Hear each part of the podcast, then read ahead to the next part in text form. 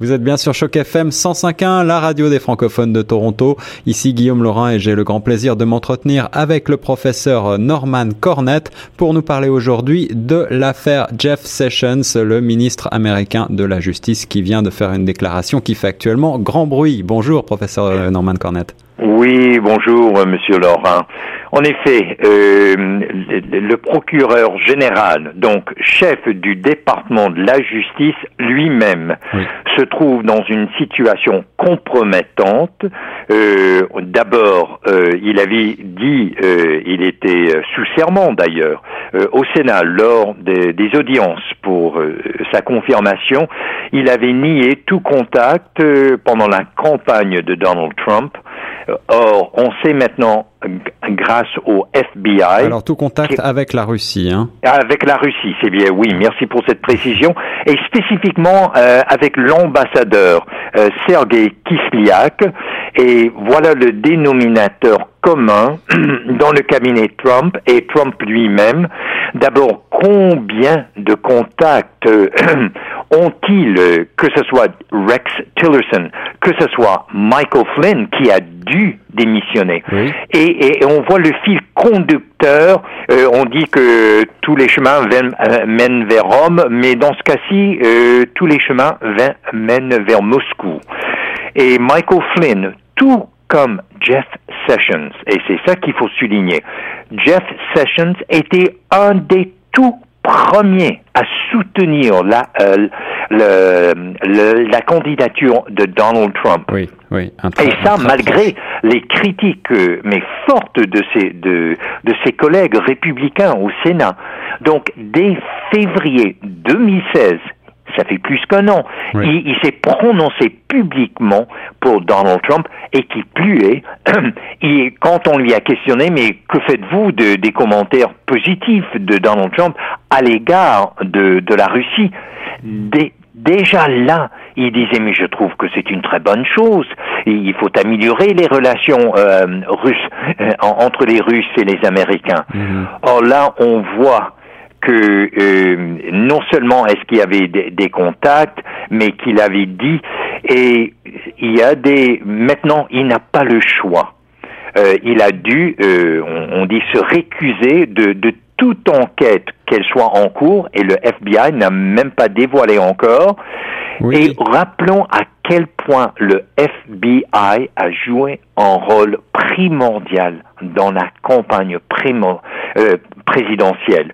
Et le FBI, maintenant, doit faire preuve d'une neutralité à toute épreuve, même pour le président actuel et son cabinet. Et je crois qu'il importe euh, pour l'auditoire de Choc FM de, de se référer en conseiller. Euh, Peter Werner, W-E-H-N-E-R, qui était conseiller et pour le président Reagan, Ronald Reagan, et pour les deux présidents Bush, père et fils. Il est maintenant avec cet organisme euh, conservateur qui s'appelle Ethics and Public Policy Center. Or, dès le 15 février 2017, quand euh, euh, on, on, on s'était aperçu qu'il y avait beaucoup de contacts, beaucoup de liens, et, et, il y avait des doutes, voire des soupçons qui planaient autour de Donald Trump mhm. et de son cabinet. Et là, Peter Warner a dit, là où il y a de la fumée, il y a du feu.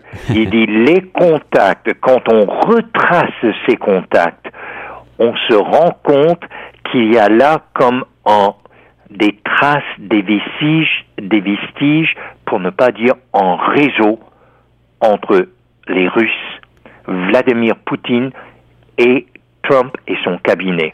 Donc euh, là maintenant, non seulement est-ce que des républicains majeurs comme le sénateur Marco Rubio euh, et d'autres disent mais il fallait que Jeff Sessions euh, se retire de, de, toute enquête éventuelle ou pour actuelle. Pour les auditeurs de Choc FM, est-ce que vous pouvez nous expliquer, cher professeur, ce qu'il faut comprendre exactement par cette déclaration de se récuser dans toute enquête Mais, mais même? et, et, et c'est ça, tout le monde est en droit de se demander maintenant est-ce que les dés étaient pipés? Non seulement dans l'élection présidentielle lors de la campagne, mais est-ce que les dés sont pipés dans le département de la justice. Celui qui devrait être au-dessus de tout soupçon, de tout doute, de toute accusation quelconque, eh bien lui-même ne peut plus participer parce que on met, on, euh, on doit mettre en question son intégrité. Alors, il, devrait être sans reproche. Est-ce qu'il va devoir démissionner prochainement? Mais, mais là, les démocrates le réclament haut et fort dès maintenant. Et si, si une enquête du FBI qui maintenant, qui a euh, qui fait très très attention. Et je crois que euh, je crois ce qui importe dans toute cette affaire-là, c'est de se rendre compte à quel point l'écoute téléphonique, la surveillance euh, technologique maintenant a changé la donne dans les élections et à quel point l'espionnage on croyait que c'était révolu avec la chute de l'empire, eh euh, de, l'empire, excusez-moi, de, l'Union soviétique. On peut qualifier d'empire parfois. mais au contraire, maintenant il y a des gens de la communauté de ce qu'on appelle intelligence qui disent mais il n'y a aucun contact avec un ambassadeur russe qui est neutre, qui est innocent. Tout contact, il faut garder en tête ce but de l'espionnage. Est-ce qu'on peut comparer, professeur Cornette, selon vous, euh, est-ce que vous compareriez cette affaire euh, Sessions et euh, les contacts avec la, Russie avec peut-être ce qui s'est passé dans les années 70 avec le Watergate? C'est peut-être plus, selon Peter Werner, et ça c'est quelqu'un qui parle en connaissance de cause, c'est sans précédent. Ça dépasse même Watergate. Parce qu'il y a là, il y a, il y a d'abord, a-t-il menti? Deuxièmement, y a-t-il parjure? Oui. Alors là, s'il y a parjure, c'est terminé. Il doit démissionner. Il n'y aurait aucune possibilité. Mais qui plus est, y a-t-il collusion politique entre la classe politique républicaine à la Donald Trump et les Russes avec Vladimir Poutine? Et tout à euh, euh, mardi dernier, Donald Trump disait, il parlait d'un renouveau de l'esprit américain. Eh bien, moi, je maintiens qu'il faut surtout regarder un renouveau de l'esprit russe. Ils ont appris de l'Union soviétique à faire l'espionnage comme parmi les meilleurs dans le monde, sur la planète. Mais là, ils savent comment tisser des liens maintenant par, par l'économie, par le, des entreprises, par des intérêts pétroliers. Et gardons en tête que la Russie est eu à de, de, très forts intérêts. Et je tiens à souligner, dès 2008, le fils de Donald Trump, 2008, alors que, que les États-Unis sont en pleine crise économique, Donald Trump Jr. disait, nous, on a beaucoup d'investissements en Russie et c'est surtout en Russie qu'on fait nos profits, qu'on fait de l'argent. 2008. Or, il, parlait, il parlait de nous en tant que... Euh, le clan Trump, la famille Trump.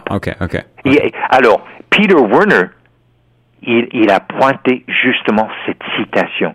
Il dit, ça ne date pas de la, de la campagne présidentielle. Les liens russes entre Trump, sa famille, son clan, ses intérêts économiques datent de 2008, alors que le reste des États-Unis, c'était, le désastre euh, économique. Eh bien non, pas pour les Trump à cause de, des investissements en Russie. Donc, dans quelle mesure est-ce que ce président et son cabinet peuvent, et, ne parlons même pas de Rex Tillerson, mhm.